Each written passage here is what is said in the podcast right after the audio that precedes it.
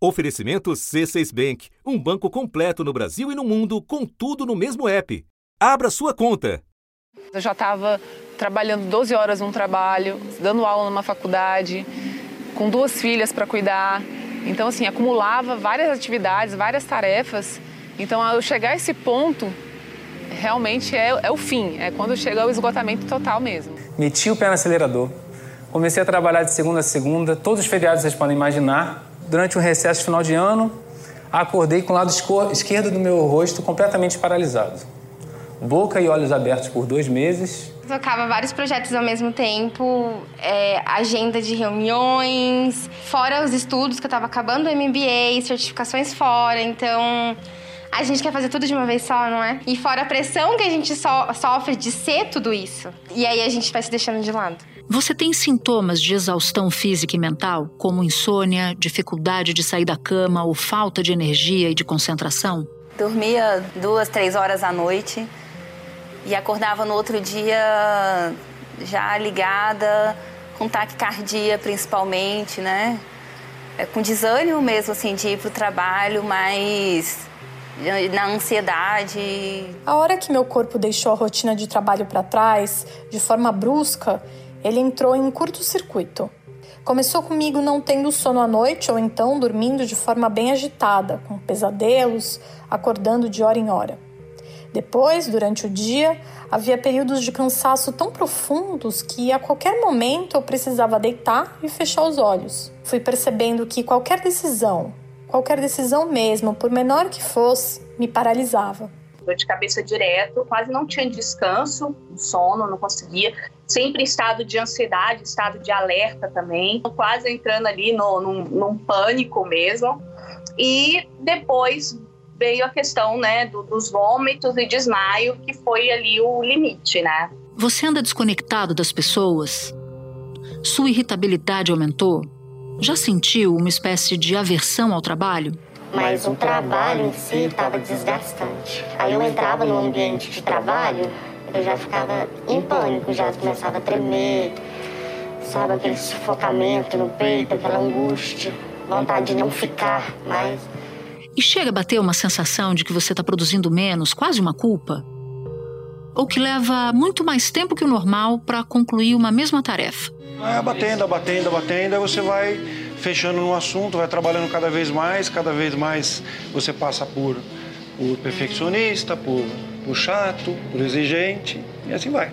Como diz a palavra, vai até que né, se consumir sem chamas, né? É, se é o termo é isso, você vai até queimar a última ficha mesmo. Eu não, eu não queria enxergar que aquela carga excessiva de trabalho estava muito pesada para mim, até que eu travei completamente e não conseguia mesmo. Fato que eu era alimentado por pensamentos que me mantinham alerta o tempo todo.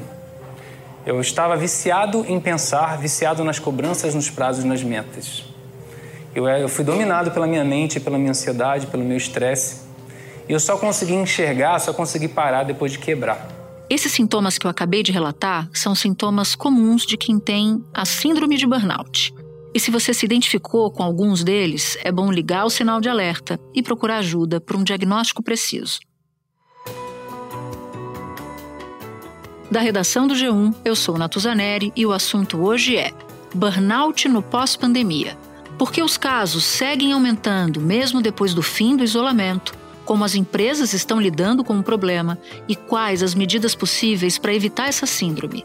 Neste episódio, eu converso com Joana Story, professora adjunta da Escola de Administração de Empresas da Fundação Getúlio Vargas, e com o psicólogo Bruno Chapadeiro, professor da Universidade Federal Fluminense. Bruno também é perito judicial em saúde mental e trabalho do Tribunal Regional do Trabalho da Primeira Região. Segunda-feira, 27 de fevereiro. Bruno, eu quero começar bem do comecinho com você. O que é o burnout? Qual é a definição de burnout? O burnout, ele é um tipo de resposta prolongada a estressores emocionais e interpessoais crônicos no trabalho. O que acontece? Ele tem sido descrito como uma vivência profissional em que a pessoa se sente desgastada, ela perde energia, ela desiste ou ela se queima completamente. Por isso o nome, né? Burnout. Essa é uma experiência bem subjetiva, né? Mas com prejuízos muito palpáveis. Para quem teve ou tem burnout, o que acontece normalmente com essas pessoas? Ele é uma síndrome, conjunto de sinais e sintomas, então ele não chega a ser uma, uma patologia, um transtorno, algo que se cronifica com o tempo, né? Mas ele pode ser uma, uma resposta prolongada ao estresse. Né? Então, o que, que acontece com a pessoa? Como que a gente identifica o burnout? Né? A pessoa ela apresenta sentimentos de desgaste emocional, de esvaziamento afetivo, né, que representam essa exaustão emocional. Ela passa por reações negativas em relação ao trabalho, uma certa insensibilidade ou afastamento do, da sua tarefa de trabalho ou das pessoas que deveriam receber os seus serviços, por exemplo, né, ou cuidados, enfim que é o que foi caracterizado como uma despersonalização. Tá? E uh, um terceiro elemento central é a diminuição do envolvimento pessoal no trabalho. Então, a pessoa ela tem um sentimento de diminuição de competência e de sucesso no trabalho. Ou seja, ela acha que ela não, que ela não é mais capaz, que ela não dá conta, é, tem um sentimento de mais-valia, de, de retraição.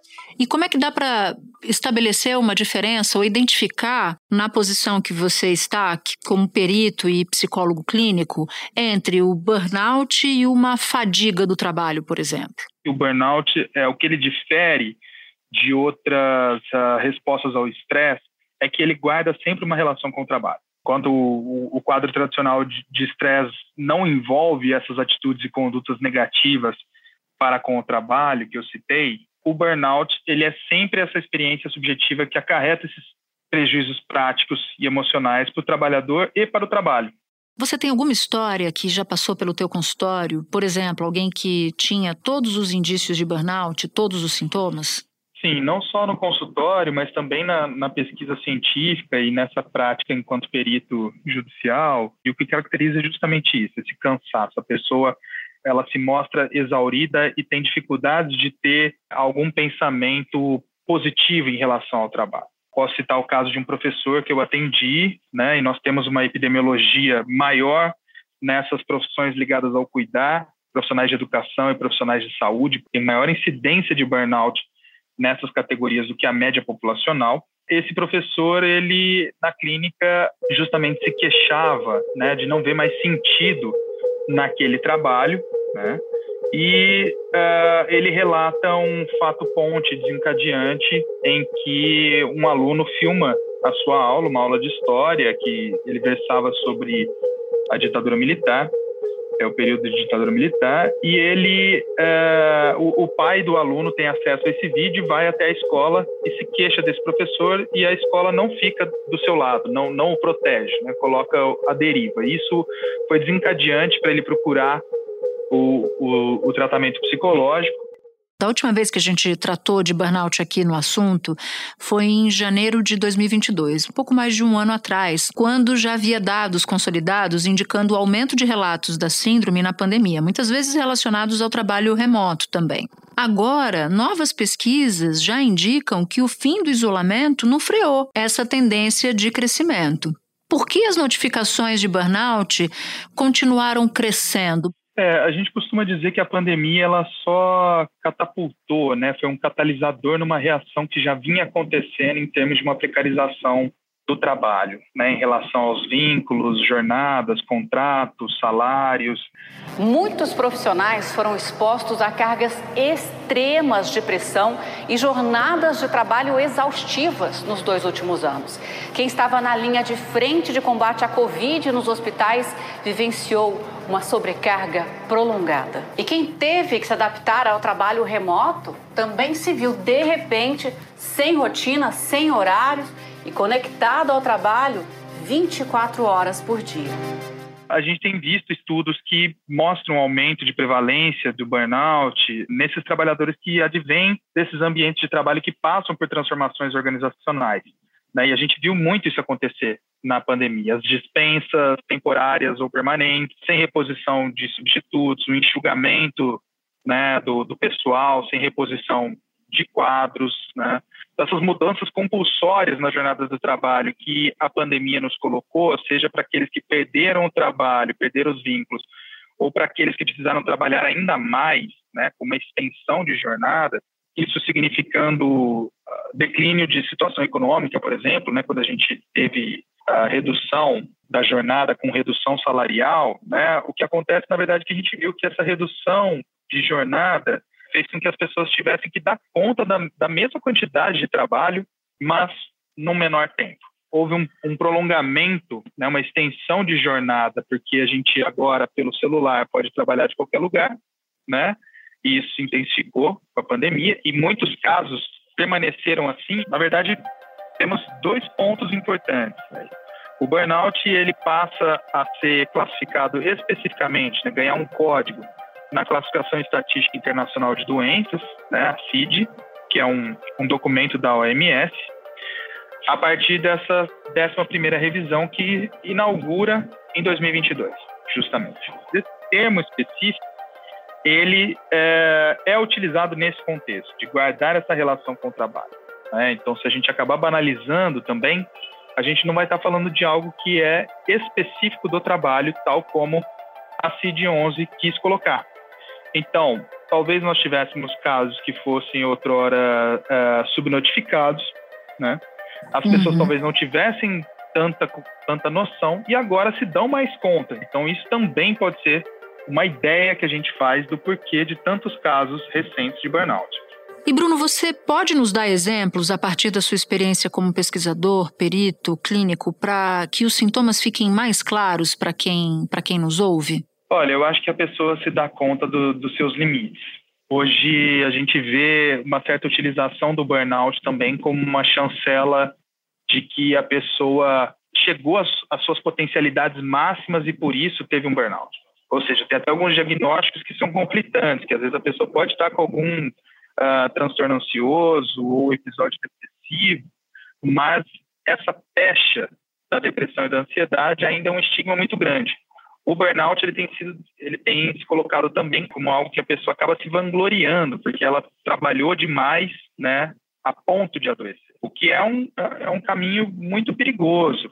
O burnout ele ele tem sequelas. Quando nos deparamos com uma situação estressante lá no nosso cérebro a amígdala é ativada. É ela que manda o recado para a glândula suprarrenal que faz liberar cortisol e adrenalina. O resultado desses hormônios é sentido no corpo inteiro em forma de suor, aumento de temperatura, alterações no intestino, pressão alta, coração acelerado e respiração ofegante. Com vários episódios durante semanas ou até meses, esse estresse se torna crônico. E claro, a gente tem outros sintomas também inespecíficos associados, né, que são importantes da pessoa prestar uma atenção em relação a isso. Insônia, fadiga, essa irritabilidade, uma tristeza, a apatia, né, alguns tremores, inquietação, enfim, né, ou até mesmo esses quadros de episódios depressivos e ansiógenos que eu citei. Inclusive dor na coluna, que me parece ser um caso comum, né, de, de, de quem tem a síndrome. Sim, Sim. Como eu disse, a gente tem esses sintomas inespecíficos, né?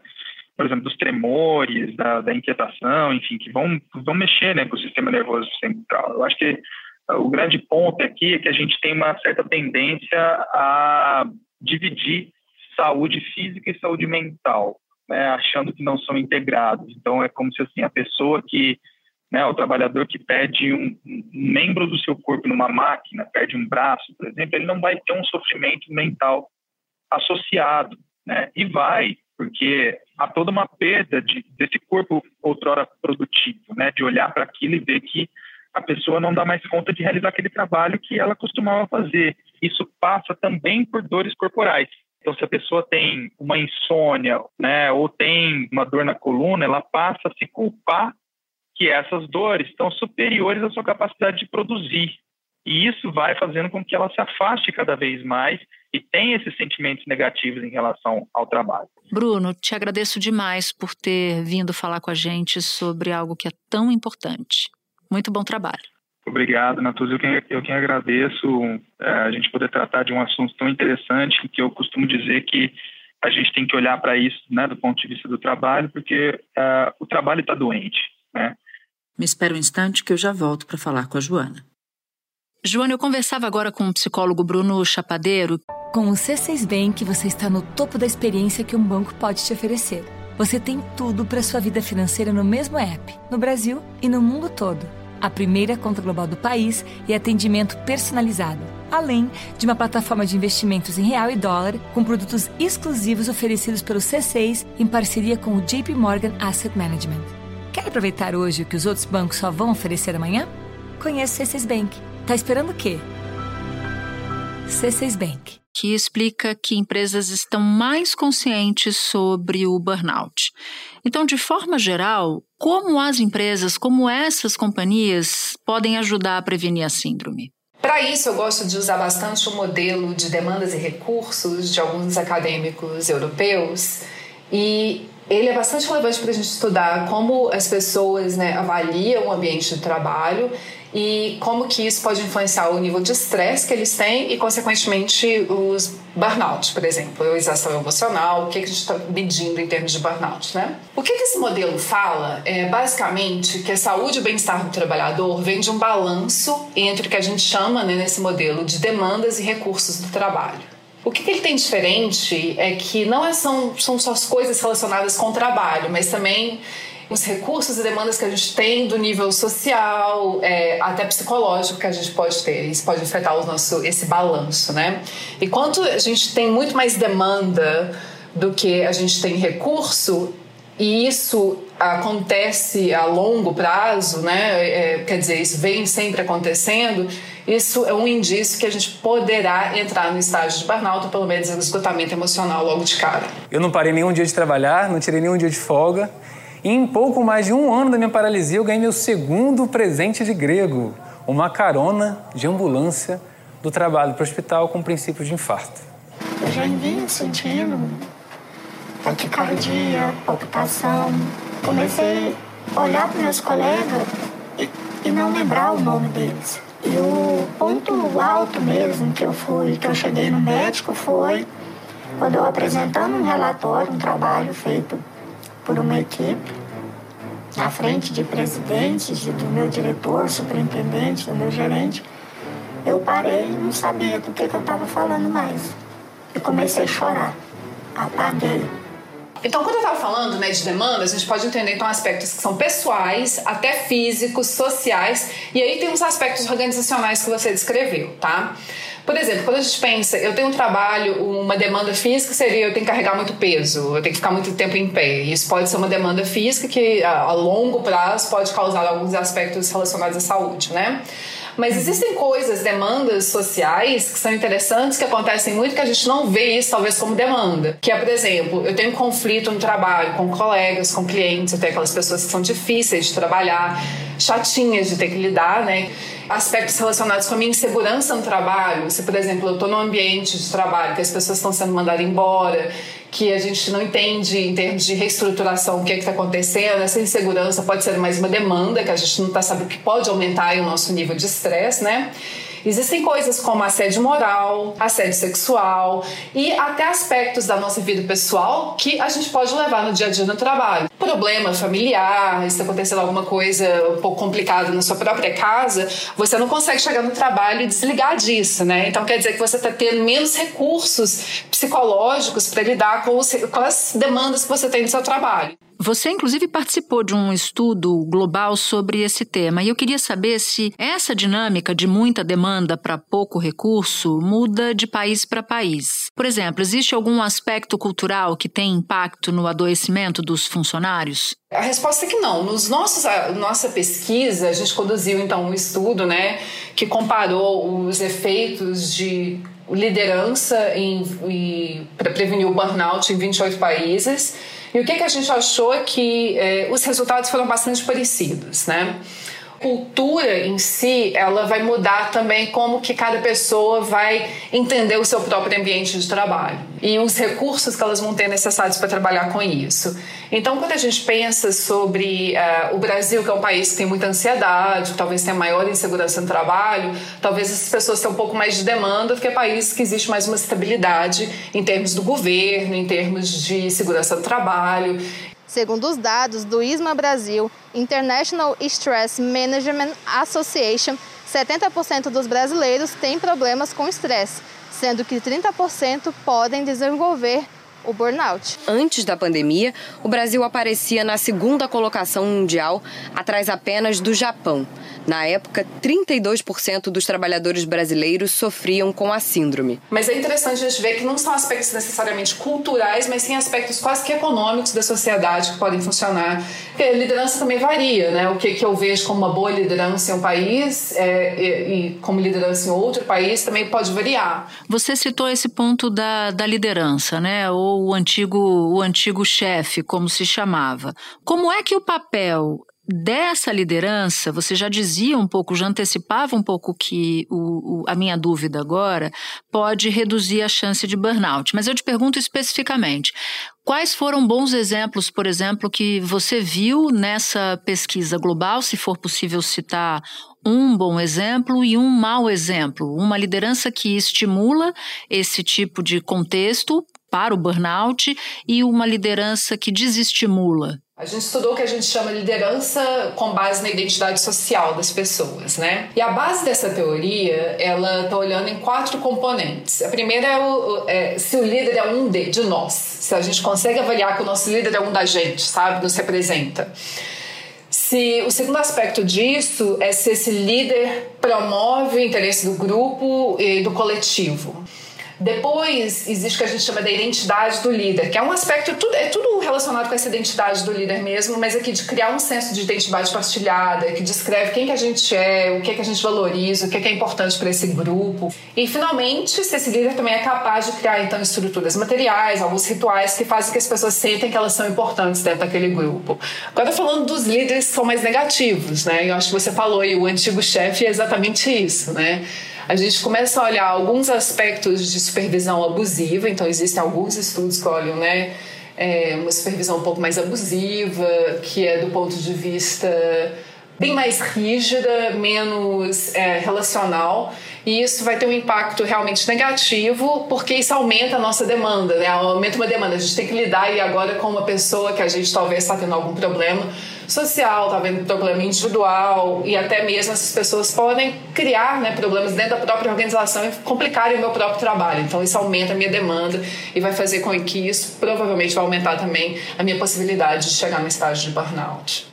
Até porque, embora tenha melhorado, me parece que o burnout é uma síndrome ainda muito estigmatizada nas empresas. Tem gente que acha que burnout é frescura. Ah, né? sim, tem, sim. tem gente que acha que a pessoa, o funcionário, a funcionária, não fica disfuncional quando passa por uma situação como essa. E aí eu já queria emendar numa pergunta para a gente finalizar sobre as pessoas, sobre os indivíduos, os próprios trabalhadores e trabalhadoras. Como é que eles podem prevenir o burnout? Imaginando o pior cenário possível, um contexto em que o líder é um líder negativo, em que as demandas do trabalho são demandas excessivas.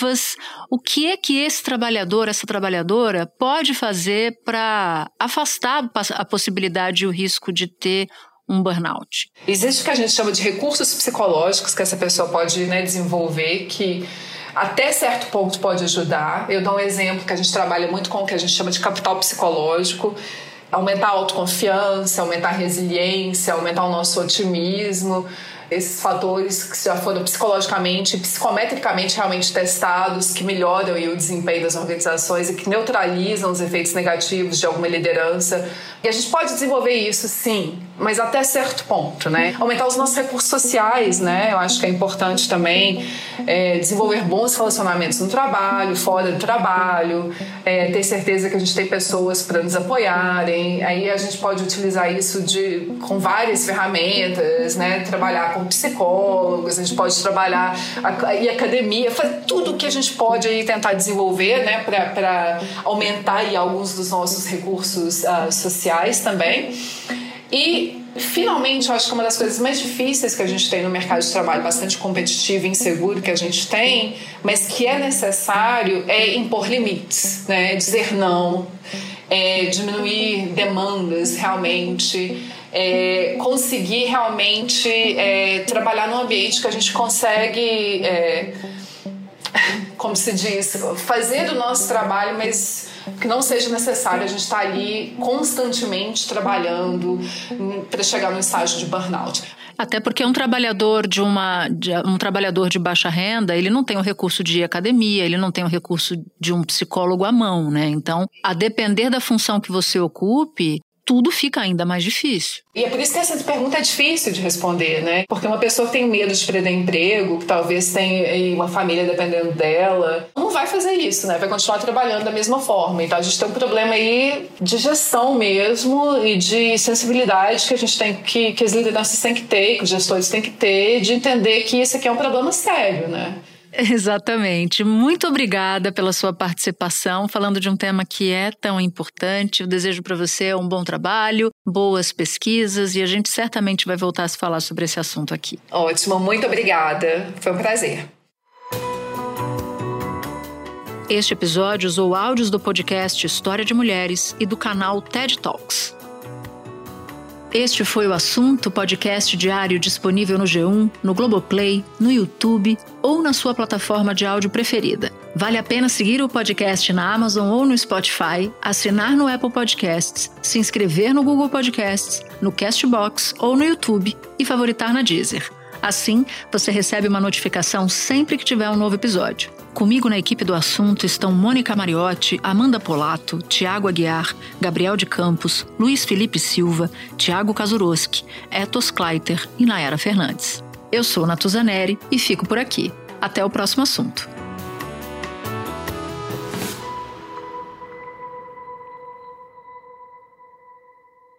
Você no topo da experiência financeira que um banco pode oferecer. Escolha um banco completo no Brasil e em qualquer lugar do mundo. Abra sua conta no C6 Bank.